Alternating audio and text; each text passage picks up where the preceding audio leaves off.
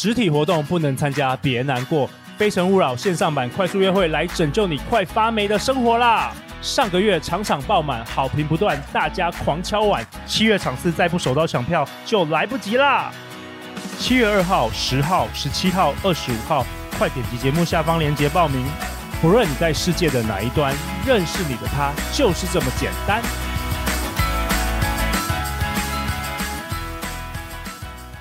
大家好，欢迎来到《好女人的情场攻略》，由非诚勿扰快速约会所制作，每天十分钟，找到你的他。嗯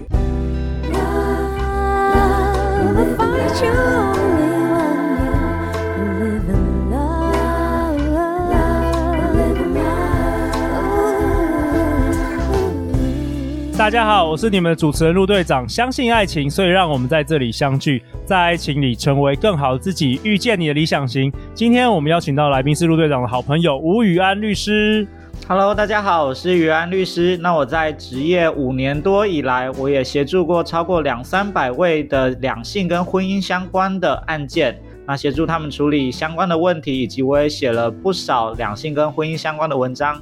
哎，于安律师，欢迎你。我们因为最近是台湾疫情的关系，所以我们都是用远端。那我们本周也特地在另外一个远端，我们邀请到热门 Podcast 节目 Keira's Talk 的主持人 Keira。Hello，大家好，我是 Keira's Talk 的 Keira，很高兴又回到了这里。Keira 在今年的一月的第第二季的第十一到第十五集登场，然后创下了惊人收视率。那今天 Keira，你要代表我们好女人。呃，好女人听众来问一些问题。那宇安，我们今天要讨论什么？我们今天要讨论呢，就是结婚这件事。我们一辈子只会结一次，通常啦，只会结一次婚。对，所以想跟大家讨论一下，我们的婚前协议啊，到底要注意什么呢？要不要把它写成一个书面，然后存起来呢？宇安，婚前协议这件事情很，很台湾很多人在做吗？对。哎、欸，这个是好问题耶，我我也想问呢。然后是不是有钱人才才需要做婚前协议？这也是 Kira 刚才我们节目前 Kira 问的。其实台湾最近越来越多人在做了，就是像刚刚 Kira 有问说，是不是有钱人才要做婚前协议啊？我待会会跟大家分享到，其实除了财产的分配之外啊，婚前协议有很多可以写的哦，比方说婚后。谁要做家事，谁要洗衣服，谁要擦地，这些都是我们可以特别写进去的。它其实就是我们的婚前的一个共识啦。有些事情我们在婚前先说清楚，总比结婚之后大家有一些纠纷，然后变成怨偶来得好很多。对，刚诶，刚刚陆队长不是我们在开录之前，你想要跟我聊一个什么美国的有名的人的一些案子吗？哦，呃，你说比尔盖茨，你不是在跟我，你不是在跟我们分享比尔盖茨最近发生什么事？对，那我们在五月份的时候啊，大家应该都有看到新闻吧？比尔盖茨是微软创办人啊，然后他就是他老婆叫做梅琳达，他们在五月的时候在在闹离婚啊。那那时候梅琳达的律师啊就有去提告嘛，就是针对。婚后的这些财产呐、啊，去做提告，他们大概有新台币三点五兆的财产哦。对，好夸张哦！所以他们是要分这个三点五五兆吗？对，就是看这个三点五兆到底他们两个之间要怎么样的分配啊？那为什么会特别提这个例子呢？其实就是因为梅琳达，就比尔盖茨的老婆啊，他们他的律师啊，就是特别讲到说。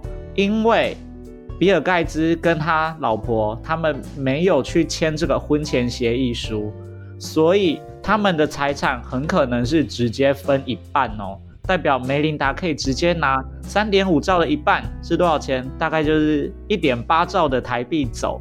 对，所以哎，看到对听到这个，哦、对啊，有没有觉得婚前婚前协议很重要？搞不好梅琳达就是故意不写的。哎，雨雨安雨安，我我也好奇，就是在美国，如果照你这样讲的话是分一半，那在台湾也是吗？在台湾，其实我们的夫妻财产制，呃，没有没有那么单纯啦。但是如果说我们都没有约定的话，它比较简单的说法就是婚后的财产大概就是分一半。可是我很少听到，就是台湾的女生就是离婚有分到一半的，是不是我们台湾没有保保障？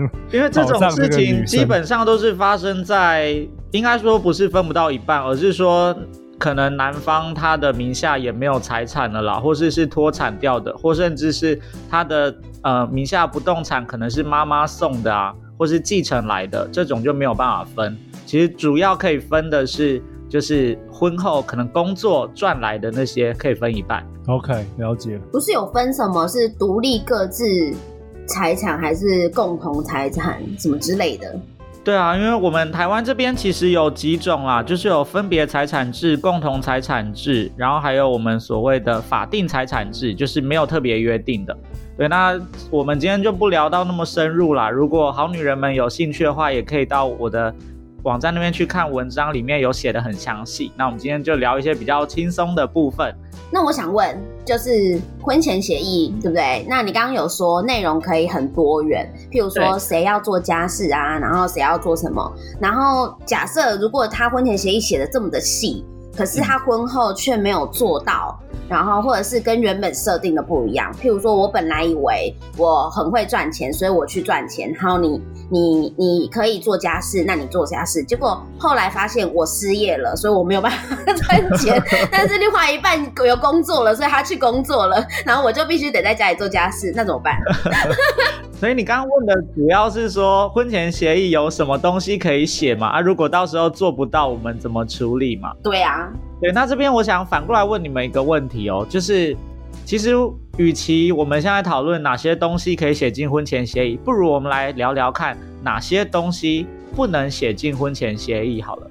陆队长，你觉得有什么样的条款写进婚前协议是无效的呢？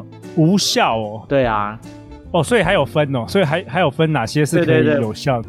对对对我我其实我我想不出来。离婚小孩的抚养权吗？呃。对，这也会是其中一个效力会有争议的条款。那想跟你们分享一下啦，就是如果最典型的啊，我们那种台湾或是我们讲中华文化比较传统的，都会觉得说，呃，结婚可能就是老婆要帮忙生一个小孩嘛，或甚至还规定一定要生儿子。对，大家在电影里啊，或是一些。从长辈那边应该都有听过，对，就是希望传宗接代，一定要有儿子嘛。嗯、所以其实我这边甚至有碰到过，就是长辈带着他的儿子跟女儿过来做那种婚前协议啊，然后就是长辈，就是那个妈妈啦，儿子的，就是先生的妈妈，他那边会希望说约定，如果婚后啊没有在两年内或三年内去生出一个。儿子的话，那希望他们自动离婚。对，我觉得这样的条款其实蛮过分的啦。这太夸张了吧？那那个你还嫁他哦？那这个有效吗？那那这个有效吗？应该没有效吧？因为雨安，你刚刚提到说有些可能没有效。对，这就是我要跟你们讲的，可能是无这种绝对无效的条款，就包括这一种。因为能不能生出来小孩，其实也不，我们大家都知道，不单单是女生的问题嘛。其实现在。研究报告也指出，很多生不出小孩或是不孕，都是发生在男方这边嘛。对，那我们以我们传统的，可能有些人都会觉得是女方的过错。我觉得这样子的观念在现在已经不适用了，甚至它已经过时了。所以现在男女平等的时代嘛，这种很明显不公平的，或是它甚至是有影响到人性尊严的条款，它就会无效，或甚至是有些人会。特别约定比较特别的就是，呃，有些人会约定说一个礼拜可能要行房几次的这种啦。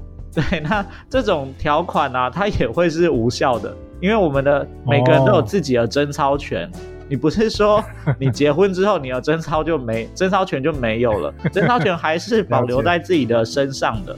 所以像这种很不合理的条款，我们讲说它其实就是只要违反。善良风俗的这种条款，它的约定会无效的。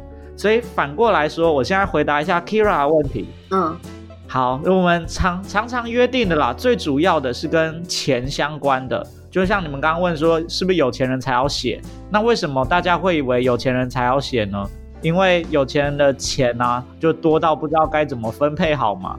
对，所以我们婚前协议最重要、最主要约定的会是跟财产相关的，包括说可能结婚后嫁妆送一栋房子之类的，或是我们结婚后要住在哪里，或是生活费、小孩的保保姆费啊、教育费啊、水电瓦斯费。或甚至是要给老公或给老婆的每个月给多少零用钱，这些都是可以写进去的。那还有一个比较特别，是我常常碰到的，就包括说，呃，他们会希望约定小孩的姓氏，觉得小孩要从父姓或从母姓。诶，讲到这个，你们知不知道？陆队长问问你好了，你知不知道，如果我们没有特别约定小孩要跟谁姓的话，那小孩是要跟谁姓啊？好像都可以耶，是不是？我印象就是我们基本上可以随便约定啦，但是如果没约定的话，也还蛮特别的哦。台湾法律是约定是用抽签的，哇哦！如果没有约定，我们就用抽的，看抽到谁就归谁这样。哇，OK。然后婚前协议还有特别要约定的就是夫妻财产制啦。刚刚 Keira 也有问到，我们可能有分别财产、共同财产啊，或是像不约定的这种法定财产。他还是常常会约定的哦。只是我在想说，因为你刚刚讲的那些案例都超级特殊，或者是我觉得那个约定的条件都非常的荒谬、荒唐。那你你遇到这个案例的时候，女生的当下的状况，或是这不管男生还是女生哈，这两个人都是想要签这样子的一份合约的吗？对，哎哎，Kira，这我可以分享。其实这个我我不太知道，那个宇安律师这个是不是？婚前协议应该从西方世界去，就是来传到这里的吧。就是以前我们在二三十年前，其实很少听到，就是台湾有这个婚前协议。那我在美美国其实有那个，呃，就是 A B C，就是他是呃美国人，但是是黄皮肤的这个这个这个男生，然后他娶了一个台湾土生土长长大的女生。那当时他其实就想要跟对方签这个。婚前协议，那其实我我觉得很多就是台湾受教育长大，呃，长大的女生，其实会往往觉得说，那你是不是觉得你是我是因为看到你的钱，然后才跟你结婚的？我觉得这个也蛮有意思，可以讨论的。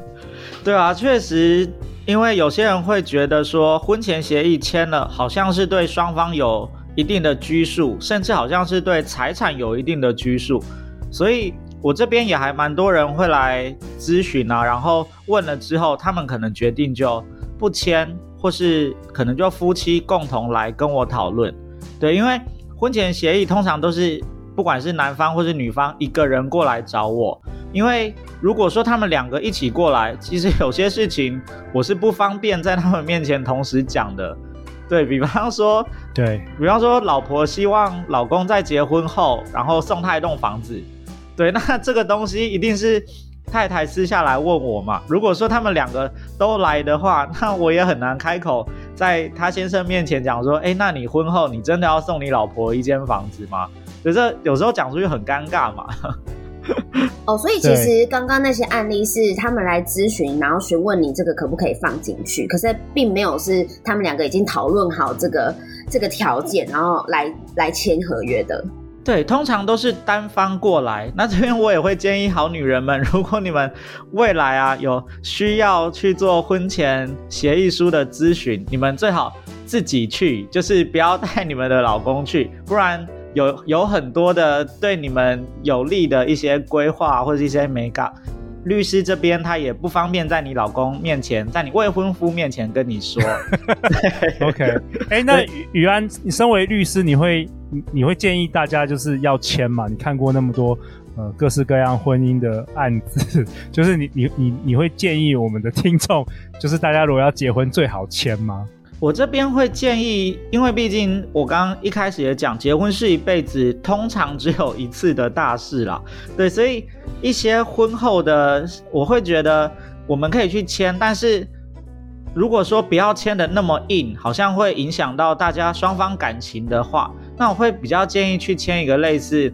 夫妻守则，就这种爱妻守则、爱夫守则，我们可以简单的约定一下说，可能结婚之后，大家可能一起分担家事啊，一起分担家计啊，然后一起养小孩，一起照顾彼此的爸妈，这样的一个守则，我觉得去签对双方是都有很正向的约定的。那如果说真的有一些财产相关的，或是跟法律面相关，你们也希望约定清楚的，那当然更要签不可喽。OK，那陆队长为本集下一个结论啊，宇安律师在这一集跟我们分享，结婚是一辈子的大事，那婚前有很多事情是可以透过婚前协议双方先讲清楚的，那也避免双方在婚后因为一些没有讲清楚的小事而变成怨偶哦。